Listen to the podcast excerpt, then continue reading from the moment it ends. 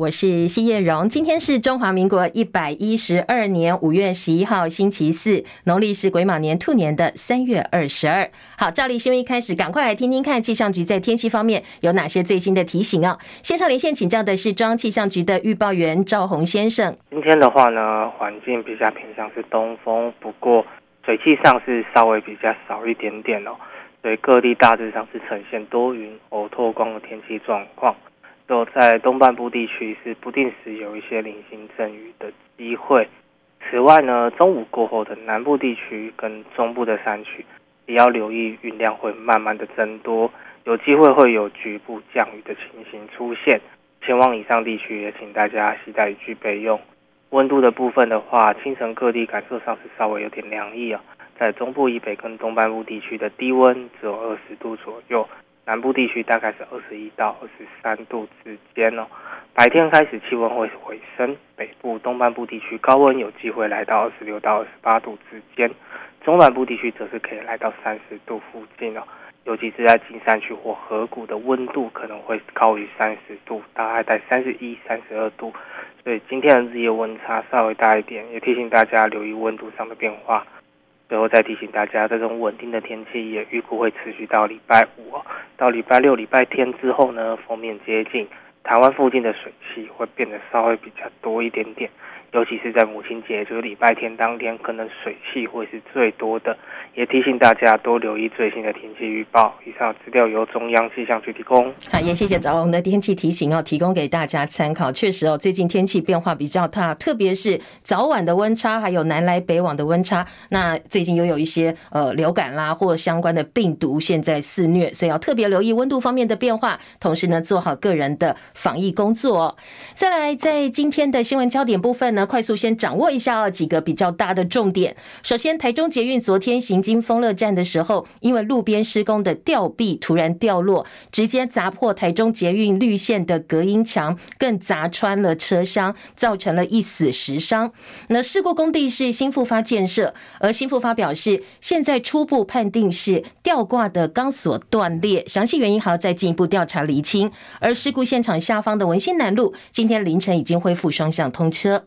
中天新闻台三年前申请换发卫星广播频道执照，被国家通讯传播委员会 NCC 决议不予换照，所以退出了有线电视第五十二台频道。中天提行政诉讼救济，台北高等行政法院昨天判决撤销 NCC 的处分，而中天呢则发声明表示感谢。另外，在 NCC 部分则发新闻稿说感到遗憾，而且表达遗憾，会依法提出上诉。中华职棒黄山军中信兄弟在季中抛出了震撼弹，二连霸总教头林威助被撤换，转任海外发展顾问，而由中职先生恰恰彭政闵执掌一军的兵符。二军的投手教练王建民呢，也升上一军，跟佛斯特进行职务交换。好，彭政闵跟王建民这两个都是生涯第一次在中职担任一军的总教练，堪称是目前中华职棒六队当中人气最高的豪华教练团了。美国通膨降温哦。现在随着景气趋缓而慢慢降温了。四月份消费者物价指数 CPI 年增百分之四点九，两年来新低，比市场预期的还要好。这项数据去年夏天写下四十年新高之后，已经连十降。不过，跟美国联准会物价稳定的目标还有一段距离。因为今天公布四月份消费者物价年增百百分之四点九，比市场预期的低，所以美国股市呢，主要指数收盘互有涨跌，道琼跌三。十点三万三千五百三十一点，标准普尔五百指数涨十八点四千一百三十七点，纳斯达克指数涨一百二十六点，涨幅百分之一点零四，一万两千三百零六点。费城半导体涨二十九点，涨幅百分之一，两千九百九十七点。台积电 ADR 今天下跌了百分之零点一九，收在八十四点九块钱。深夜收盘的欧洲股市呢，主要指数则是收黑的。伦敦股市跌二十二点，七千七百四十一点；法兰克福指数跌五十九点，一万五千八百九十六点；巴黎 CAC 四十指数跌三十五点，七千三百六十一点。国际油价部分，美国政府的数据显示，原油库存增加抵消了需求回升的影响，所以国际油价走跌。纽约商品交易所西德州中级原油六月交割价下跌一点一五美元，每桶七十二点五六美元。伦敦北海布伦特原油七月交割价下跌一点零三美元，每桶七十六点四一美元。另外，台股昨天盘中一度跌超过百点，收盘的时候稍微收敛，下跌八十五点，做收收在一万五千六百四十一点，中指连四涨，月线、季线失守。接下来呢，要上演的是一万五千六百点的保卫战。昨天成交量缩减到近三天最低的一千九百九十四亿元。在货币部分呢，昨天因为美元指数走强，亚币走贬，加上台股跌的关系哦，所以台币兑换美元早盘随之走软，午盘之后贬势扩大，收盘贬了二点七分，三十点七二九兑换一美元，汇价连三黑。昨天的总成交量十三点六一五亿美金。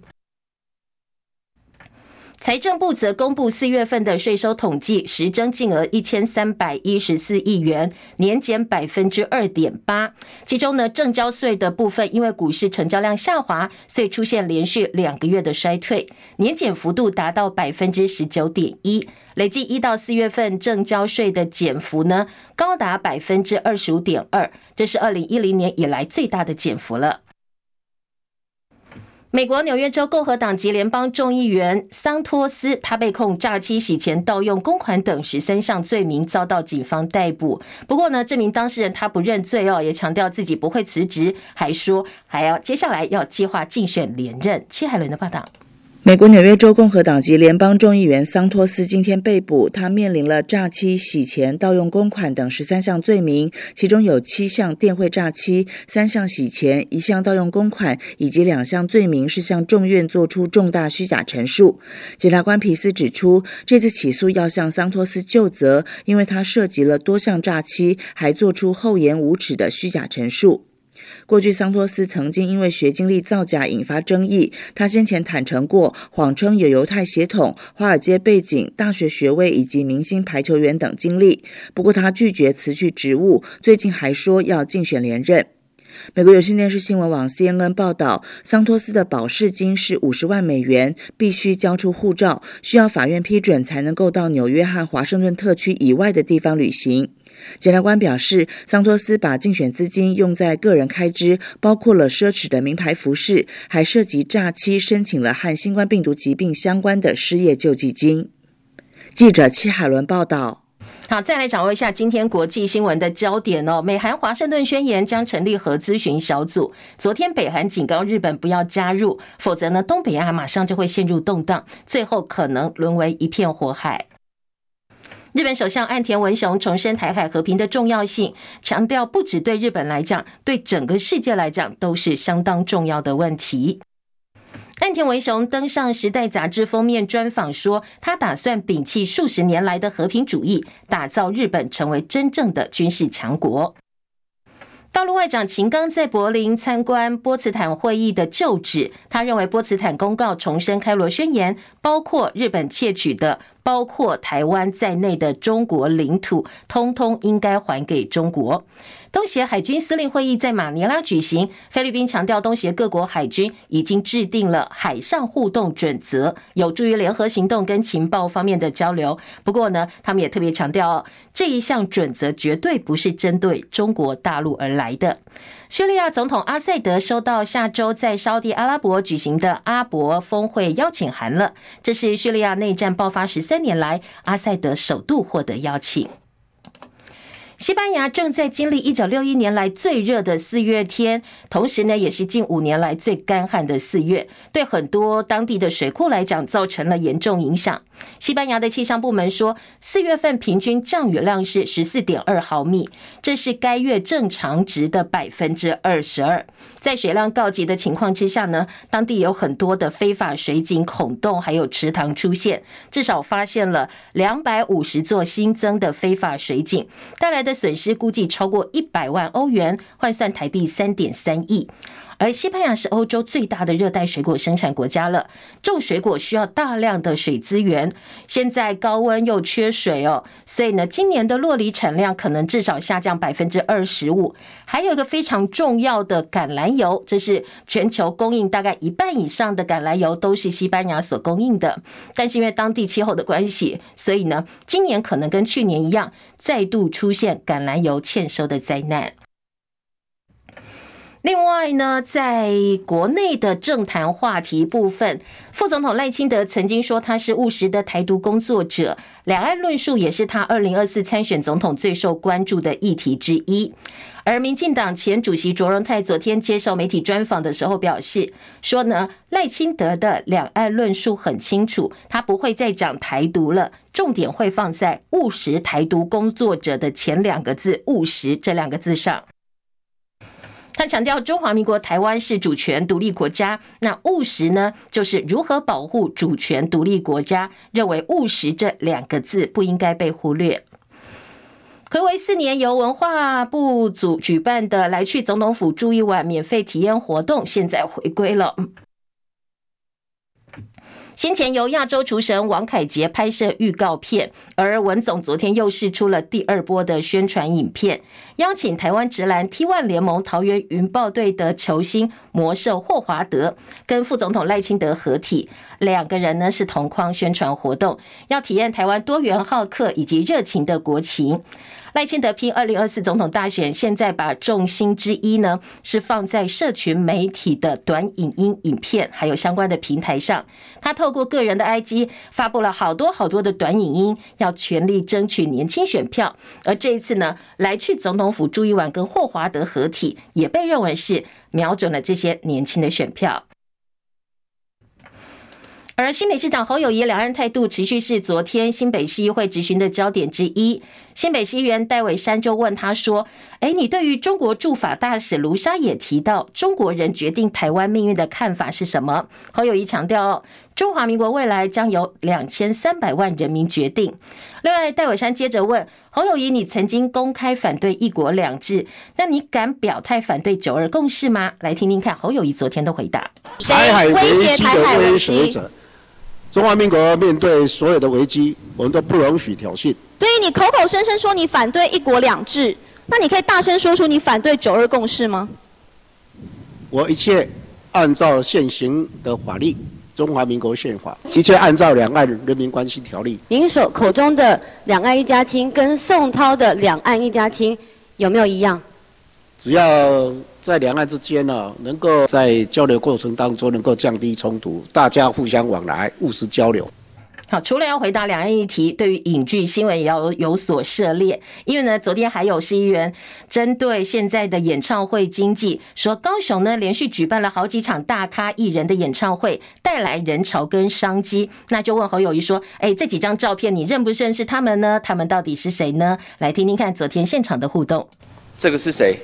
我相信这很简单吧？韩国的什么？韩国的谁？算了，四个来帮忙回答好了。Happy 了什么了？Blackpink 了什么？我也不太清楚了。好，因为这个都长得一模一样。最近一个国际知名艺人谁要来？你知道吗？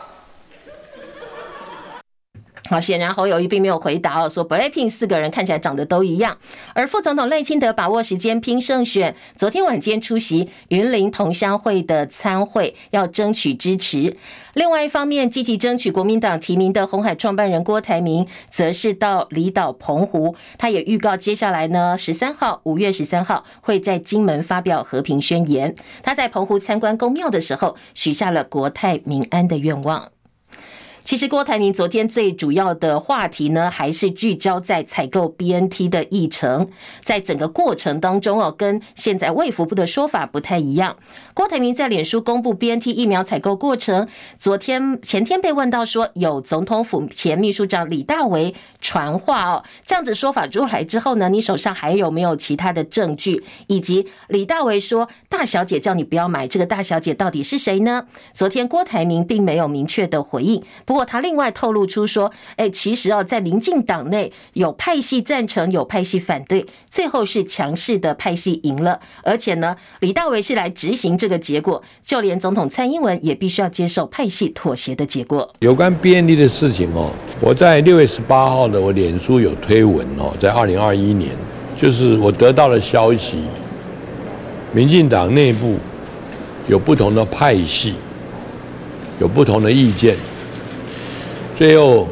是赞成跟反对的，最后听说是最大的派系赢了，所以这个我认为李大伟他也是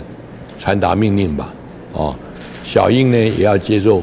派系妥协的结果。好，所以最后按照郭台铭的说法，都是绿营最大派系决定的。而昨天跟郭台铭共同出席活动的台北市议员徐巧芯还补充说，其实郭董手上有更多证据，包括跟李大为往来，除了电话之外呢，还有其他记录。所以他奉劝民进党不要说谎，否则最后谎言被摊开的话，会非常的难看。而昨天在民进党政府呢，则是群起哦，拿出了相当多的合约要来反驳郭台铭，才有提到 BNT 的疫苗采购争议呢。昨天卫福部举行了记者会，反击郭台铭，花了很多力气说明 BNT 在前年初的合约。卫福部次长周志浩、疾管署的副署长罗一军纷纷上场救火，一口气秀出了关键时序签约流程，还有包括捐赠合约以及第一次采购破局的四大合约。讲到里面呢，完全没有郭台铭说的独立台湾政府的字眼，从头到尾对接的都是中华民国台湾卫福部的疾管署，来听听看哦。昨天周志浩的说法，在六月二号，陈前指挥官跟我的话，那那时候有接到一个通知，那就是说我们有到郭创办人的家里，他希望啊这个卫福部能够支援哪些的事项。国外的厂商一般都会要要求政府的正式书面的同意。我是代表中华民国。挂号台湾三家的企业捐赠人，他在这里面跟对方所签的这里面的采购的合约里头，也没有说什么独立的台湾或什么，没有这些的字眼。好，前卫副部长陈时中也出来了，他暗批郭台铭是过河拆桥。郭总这边选择他想记忆的部分来做说明，过河拆桥是一件不好的事情。好，这个是卫福部昨天的记者会哦。不过呢，台北市的前市长柯文哲，民众党主席，他昨天点出的另外一个点说，有媒体曝光 BNT 大股东采寄给郭台铭的关键原文电邮。那这个电邮为什么会被媒体披露？而且是总统府的御用记者发了独家新闻。他质疑说，政府监听监看民间的通讯。总统府御用记者，你知道哈，在昨天晚上突然发了一个独家新闻。现在政府是在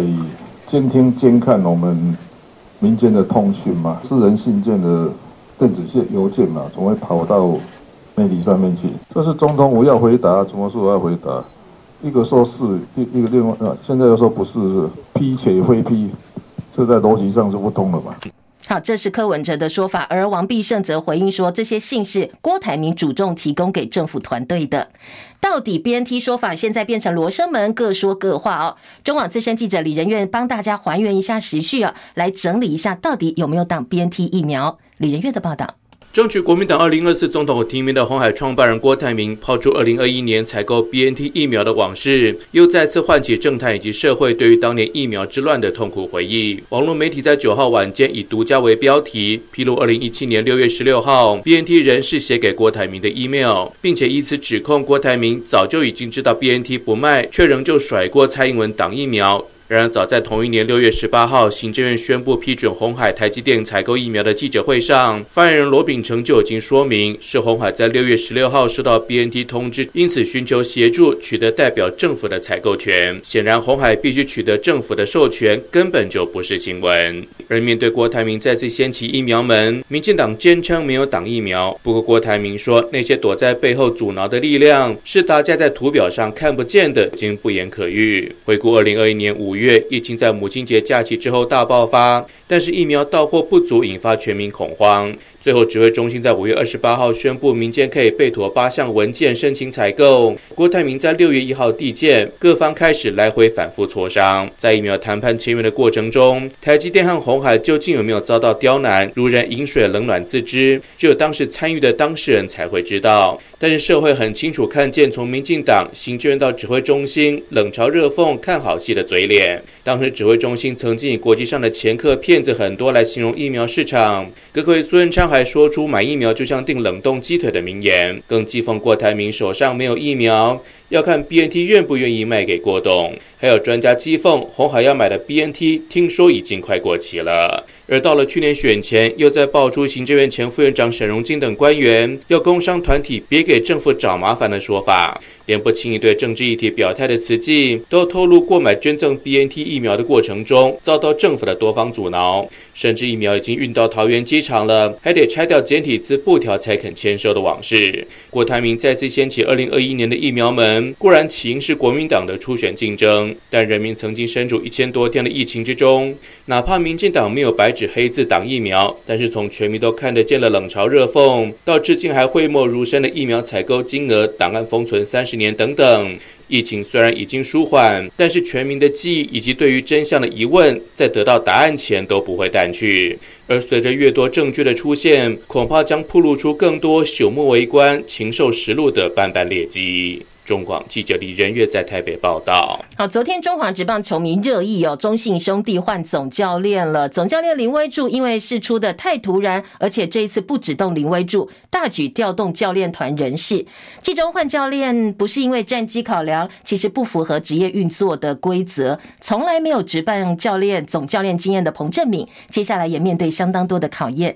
记者陈凯的分析报道：职业球队换教练是兵家常事，然而像林威柱这样集资历、人气跟战绩于一身的总教练，带领球队二连霸以后却骤然下台，确实在台湾棒球史上前所未见。虽然今年开季垫底，但球季才进行不到四分之一，领队刘志威也表示，不是战绩问题，而是要赋予他更艰巨的任务。担任海外发展顾问，虽然亚洲棒总会长顾仲亮毫不讳言发展亚洲大联盟的雄心壮志，旅日近二十载的林威柱绝对够资格推展棒球，但仍然无法解释为什么在季中换人，而且直接将一二军教练团对调。虽然球团没有公开证实。但外界猜测跟高层关系生变，恐怕才是下台的主要原因。中信接手兄弟唱后，大笔投资软硬体，但大笔投资也反映高度期待。中信兄弟前七年里六度在总冠军赛铩羽而归，之前五任总教练没有人能做满两年。六年前还一口气试出五虎将，也说砍就砍，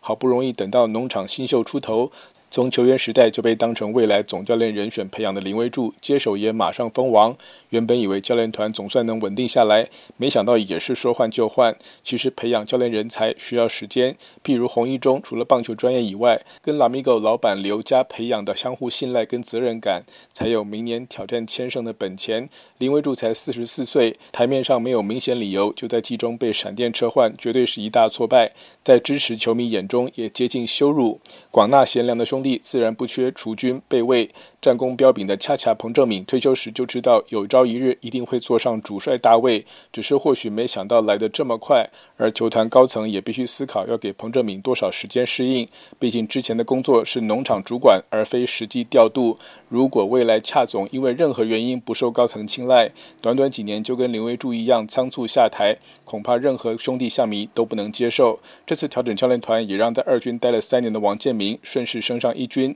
论资历，健仔比彭正敏你还要显赫，绝对也是未来兄弟总教练人选。但无论王建民或者彭正敏，看到林威柱的例子，或许都应该提前做好打算。台湾球界如林威柱资历的人物并不多，经不起中信这样快速消耗。如果持续换教练，像换袜子的管理风格，中华职棒要期待下一个洪一中或者徐胜明，就等再等好几十年。中广记者陈凯在台北报道。好，共聊海洋音乐季曾经是台湾最有规模的独立音乐盛会，也是相当多知名乐团的起步之地，一手打造，催生了很多知名乐团哦，堪称是摇滚音乐季的盛会。不过最近新北市政府宣布说，因为腹地有限，加上先前疫情的影响，要永久停办这项活动。那现在呢，新北市宣布说，从五月二十号到六月期间，要举办四周冲浪、露营等在地活动，结合福隆烧雕祭，希望能够打造全新的休闲盛事。中广早报新闻。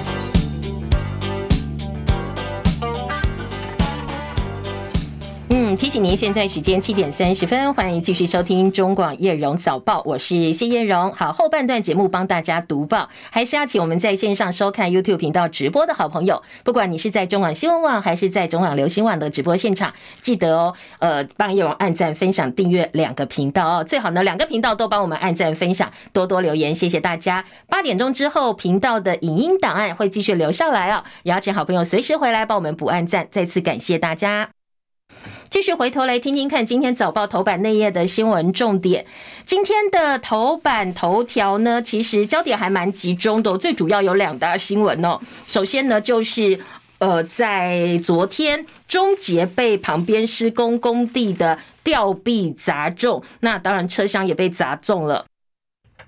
造成了一死十伤。今天的联合报放在头版头条，中时自由都放在头版二题，其他版面的内页分别都有一个版面的分析跟报道。还有一则新闻就是来关心，呃，NCC。呃，对于中天新闻的换照处分被高等这个最高行政高等行政法院给撤销了。好，北高行撤销这一次的呃这个 NCC 的处分呢，今天中国时报当然大作，因为呢中天中时自己集团里头的不同单位嘛哦，所以是支援火力。今天在篇幅部分呢，中国时报除了头版头条之外，内页二版三版都是这一则新闻焦点。联合报放在头版二题，配合内页的一整个版面。报道，呃，自由时报也有这一则新闻，不过在第一烙看不到，它放在影剧版面内页，大概五十字的篇幅哦。而且今天自由时报处理的一个方式呢，是把重点放在中天新闻，同时要求 NCC 国赔这个部分是败诉的。呃，在高等北高行的部分是没有裁准，所以今天自由时报报道是没有裁准的这个部分哦。好，这是各个报纸不同的处理。其他自由时报头版头条是美国国务卿布林肯连续三年帮台湾发声，希望呢能够邀请台湾出席世卫大会。其他自由头版新闻还有一个女童过马路被撞死之后，现在行人的安全跟权益问题再度受到重视，所以昨天交通部说要全国推动路口行人专用时相。这个路口专用时相指的是什么呢？就是时相就是所谓灯号，白话一点讲就是灯号。以后呢，呃，为了确保行人通过路口安全，除了推动行人穿越道退缩三到五公尺之外，短期还要先推动行人专用时相或行人早开时相，就是行人穿越到后置会先亮五到十秒钟，等行人穿越到马路中间再开启行车绿灯，完全隔开人跟车。换句话说，人走的时候呢，车子是必须要停下来，通通要停下来，避免冲突。好，当然很多人就说，那接下来可能会大塞车哦。昨天交通部就表示说，虽然说汽机车驾驶要花很多时间等红绿灯，但是你要想一想，每个人都可能会当行人呐，特别路口可能会有很多呃别人家的小孩、你家的长辈，大家都会有机会哦。所以呢，希望这些驾驶朋友能够多多体谅、多多支持。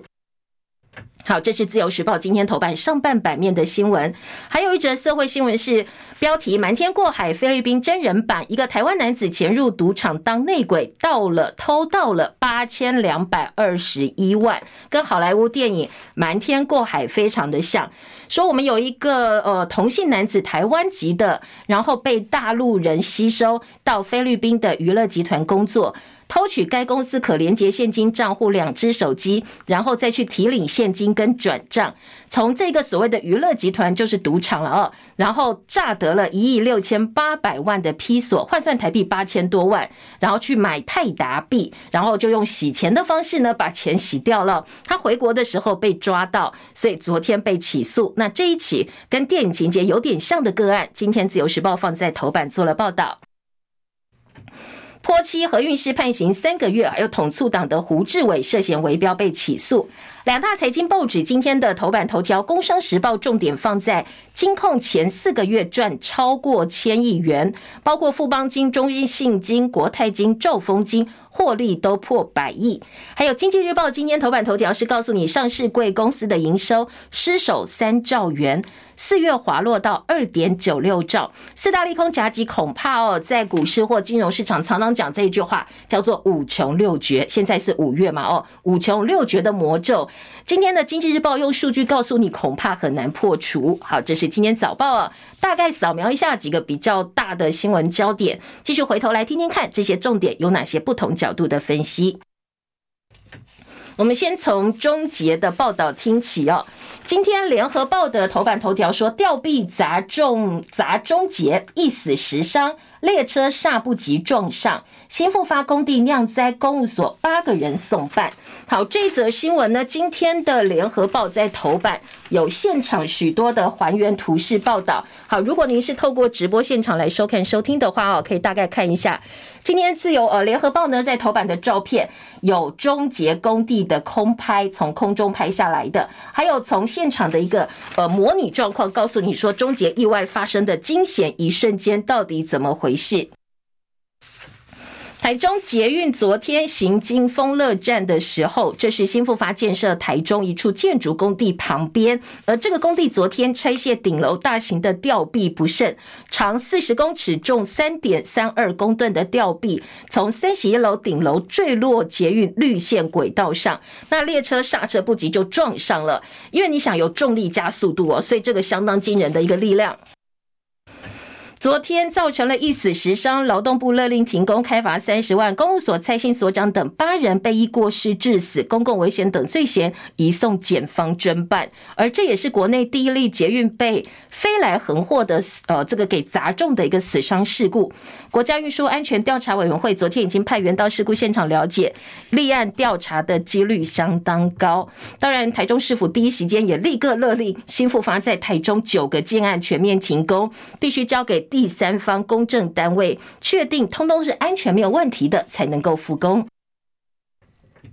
那新复发昨天第一时间也出来跟大家道歉了，强调不会推卸责任，也会全力慰问以及关怀死伤者还有家属。今天各个报纸内页也都分析现场的一个状况，以及呢可能发生什么样的情况。今天自由时报头版头条标题是说，呃，头版二题的标题哦，工地拆高空塔吊坠落轨道，终结列车撞吊臂，一死十伤。说呢。拆吊塔公司初判钢索老旧酿祸，那静怡助理教授在现场丧命，运安会会调查。这是自由时报。中时则说，这是离谱的意外，从三十一楼的高坠落，现在一死十伤。各个报纸头版都看得到这一则新闻跟图片。那些新闻关于这一起意外的几个报道方向，我们提供给大家。联合报三版版头说。吊臂穿破车厢，血光跟碎片四溅，车才刚刚起步，听到广播要停车要停车，一抬头就撞上了。接下来一阵惊呼，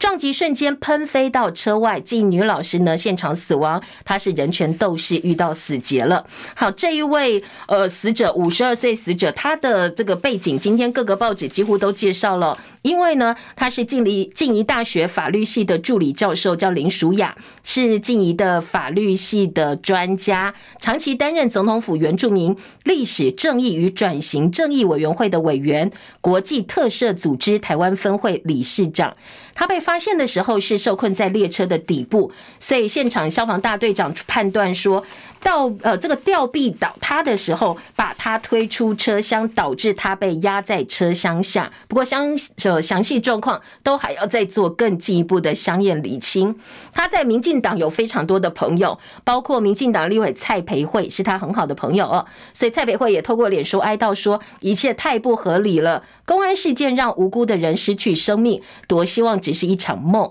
而他的弟弟呢，死者弟弟表示，原则上先处理后事，后续司法程序就按照法律的规定来处理了。法律的规定以及后续呢，现在在求偿还有司法调查的部分。联合报说，肇事营造厂新复发子公司五年发生七起公安事故，开罚百万元，中市府要求偿上亿。好，这一家建设公司新复发过去的公安记录其实不是很好，而今天呢，有台中市政府处罚以及盘点的一个内容跟状况。另外也有报纸整理了，呃，新复发的这个政治现金，根据监察院的。的呃政治现金平台统计，新复发建设跟他持有的新复发置业，从二零一八年到二零二零年，一共捐赠了十四个蓝绿政治人物，总金额八百一十多万。蓝绿都有哦，陈其迈、黄伟哲一百万，那侯友谊两百万。不过以人数部分呢，看起来捐给绿营的人数似乎是比蓝营多一点。另外，在联合报的报道当中还提到。为什么新复发这一个台中建案会发生公安意外？从三十一楼高处掉落吊臂，疑似钢索老化作业疏失。而台中捷运也命运多舛，说从过去哦通车两年，其实发生了非常多的意外。公司呢，现在是呃全力要调查轨道受损或者是供电轨道毁损，可能后续就会受到影响了。在二零一五年施工期间，北屯段钢箱梁掉落，四死四伤。二零二零年十一月试营运又发生断轴意外，所以中断营运四个多月。上个月才刚刚欢度通车两周年，没想到又发生了异物入侵轨道，酿成了死伤意外。所以现在要检修哦，看看状况能不能够继续正常的通车。好，这是联合报。中时则说。终结绿线是无人驾驶的自动列车，外业外界就怀疑说，这无人驾驶是不是没有侦测到异物？所以今天这个部分也会提出初步的一个调查结果。当然，其他捷运线看到了也是心嘎嘎，所以呢，包括北桃现在又开始哦，说这些建案到底有没有违反现建规定呢？我们要开始做进一步的来盘查了，清查。自由时报则说，专家勘察拆老旧塔吊钢索突然断裂，那其实拆高空塔吊的时候没有控制好方向，不应该跟捷运线是垂直的，相当的危险。而且钢索时锈就不能够再使用，任何锈蚀的都不能够再用。新富发黑历史，五年十起案子，公安意外十人死亡。现在劳动部说，全国的塔吊工地全面安检，首波加重处罚已经上百万了哦。好，这是自由时报在呃今天的报道当中，其实大部分都是来呃整理一下哦昨天现场的状况，同时来看一看其他的部会、其他的各地的政府有没有一些配合的一些检讨的方法。好，继续我们就回头来听听看其他的新闻重点。除了这一则新闻之外呢，今天早报另外一个新闻焦点就是来关心呃昨天 NCC 的一个最新的裁定。今天的中国时报大作，在头版头条报道说。新闻台撤照案中天胜诉，北高行撤销 NCC 违法处分。法官认为 NCC 评分基准违反规定，有决策事实基础错误等等问题，足以影响不予换照的结论。好，这个是今天中时的头版头条。联合报今天的头版二题的标题呢，直接告诉你为什么这一次呢，北高行做出这样一个处分哦。联合报说，中天换照案，北高行撤销 NCC 处分。判决指另定新规定取代原办法基准错误，所以 NCC 要提出上诉。嗯，我们帮大家稍微整理一下哦，这一起案子，其实呢，嗯，中天新闻三年前去申请换照嘛，哦，换发卫星广播频道执照，我们依照规定，就是时间到了就要去换照。被国家通讯传播委员会 NCC 决定说好不给你换了，所以最后呃中天只好被迫退出五十二台频道。当时 NCC 不给换照的理由说，呃你中天有大量申诉跟违规的案件，加上你内部控管自律机制运作失灵，没有办法维护新闻专业，也没有办法避免你的大股东背后蔡衍明来干预你的新闻决定，所以我不给你换照了。后来中天提出行政诉讼，要求法院撤销处分，同时呢，希望法院直接判说好，我给你换照哦，我把执照拿回来，同时也对 NCC 求偿七十九亿元。好，这个是中天提出来的一些诉讼内容。昨天，呃，北高行说，按照换照的法律程序呢，你要去检视过去的营运计划，然后呢，要估测未来六年的营运计划，这两个面向分别占百分之四十跟百分之六十。如果说你加起来的得分超过六十分的话，哦，就是及格了。那不到六十分不及格就不给你换照。这个评分标准呢，一开始 NCC 在二零一六年就有一个规定，二零一八年有个评分基准。不过，呃，NCC 在审查中天新闻这个 case 的时候呢，他不用这两个二零一六年、二零一八年的评分标准，而是在二零二一年十一月，我马上要审中天，我就另外定了一个换照评分表，新的评分表。所以外界说，这是因为中天而设出来的。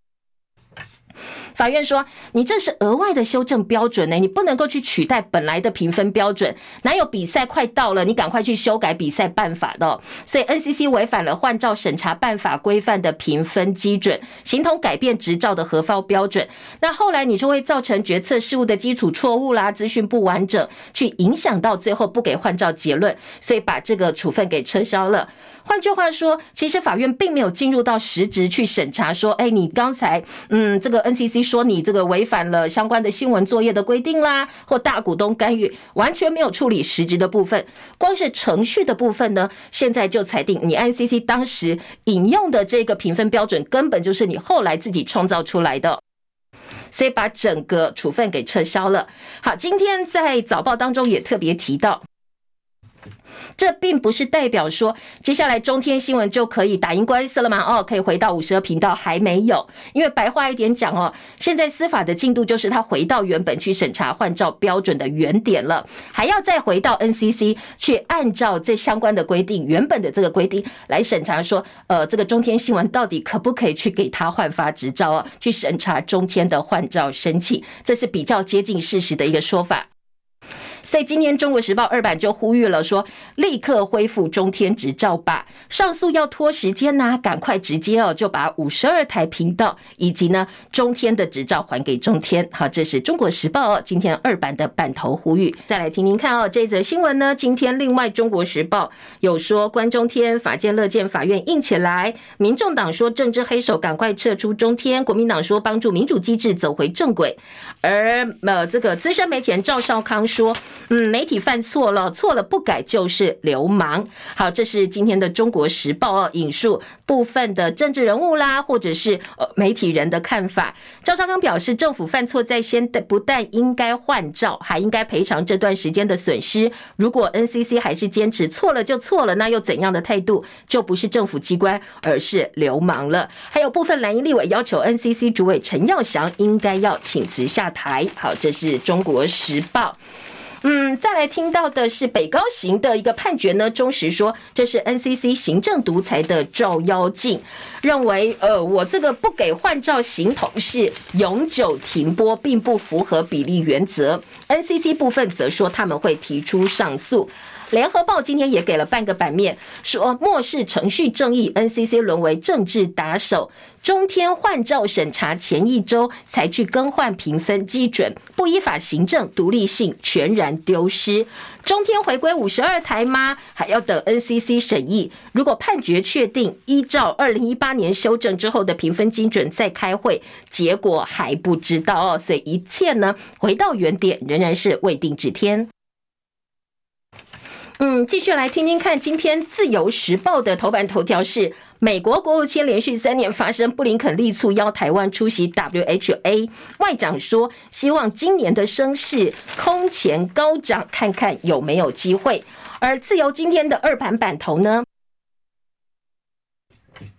是布林肯会晤英国的外相科维利，他在华府会谈呢，强调台海和平攸关全球。日本首相岸田文雄说，和平对话解决台湾问题，G7 的立场一致。好，我们现在有两个部分呢，一个是 WHA 的世卫大会，台湾到底有没有机会参加？还有一个是 APEC 的的这个领袖高峰会，经济领袖高峰会今年是美国主办的，十一月在加州旧金山登场，因为是美国主场，所以我们很多人寄予厚望，说，哎，看看蔡英文总统能不能够亲自出席。昨天外交部长吴钊燮说，嗯，难度非常非常的高，当然机会大哦，机会是有的，但是呢，难度高，为什么呢？因为呢，APEC 是以共识决为主，所有会员国的意见都很重要，只要有人反对，这个案子就过不去了。所以呢，今天早报有报道哦，来配合一下我们在 WHA 出席的几率。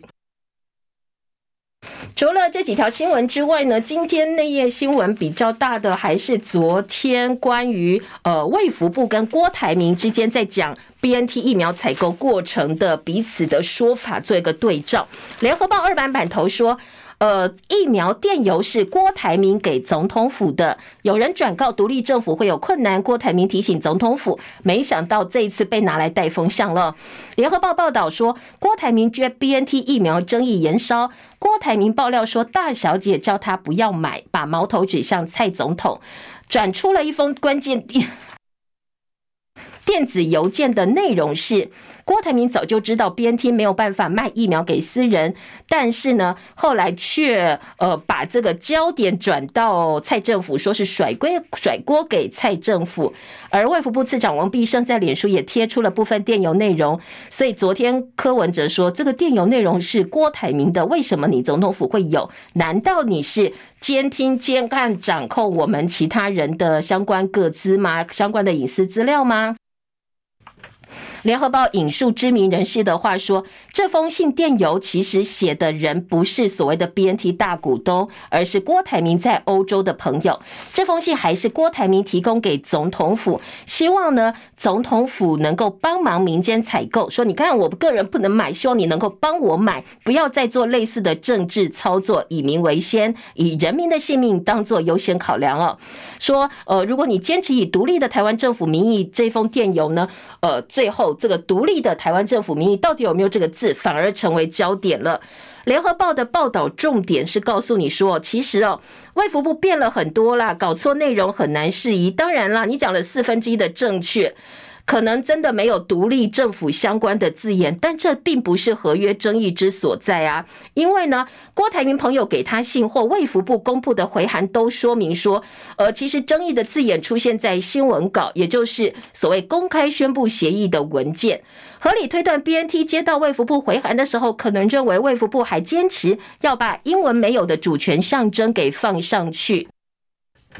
从我国变成台湾，所以呢，当然你详细的字眼可能不是这么精确，不过重点就是差不多的一个意思。那后来只是郭台铭说，所谓独立政府变成了争议的焦点之一了。今天另外联合报还有一个黑白级大小姐忘记了说，其实哦，说明疫苗只能卖给政府，所以郭董才需要政府的协助跟同意。但是现在蔡政府坚持采购协议上的称谓文字，后来破局延宕，你忘了这么多的事情，可能细节上大家记得不太一样，不过你呃瞎掰出来很多虚构的故事，大家记忆犹新的是，当时哦，我们为了求疫苗，每个民众可能是期待了很久很久，然后又等不到，那时候吵了这么久，民众是不会忘记的。所以呢，说你变了再多，恐怕呢，呃，大家并不会因此而忘了当年我们是对于疫苗多么的渴望，而整个事件回到现在，你去模糊焦点，似乎也不能够平息当时的民怨。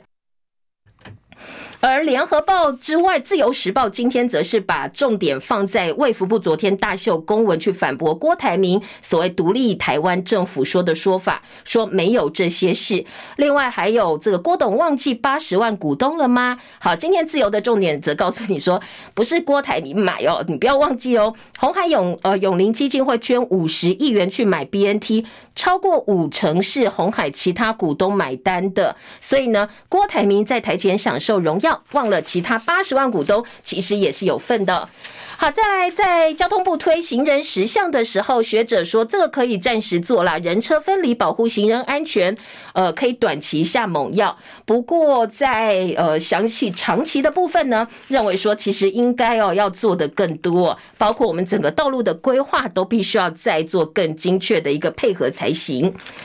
呃，那页新闻还有告诉你哦，这个。在呃今天的联合报，联合报说，其实如果说有一些嗯高风险驾驶的姓名如果被公布的话，你要抢救台湾是行人地狱这样一个恶名，恐怕也是一个做法之一。专家道路号志，通通都要一并检讨。呃，在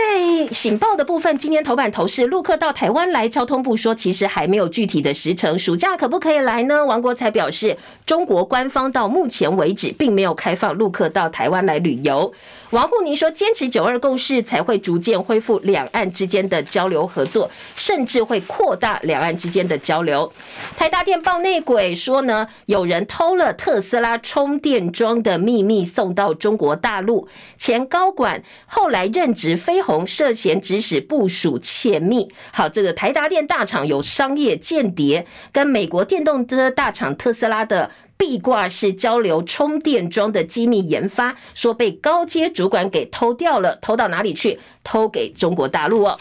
经济日报今天除了有上市柜营收失守三兆元之外，还告诉你美国的 CPI 升幅十连降百分之四点九，这是头版的中间版面。好，我们时间到了，谢谢大家收看收听，也祝福您今天美好身心，拜拜喽。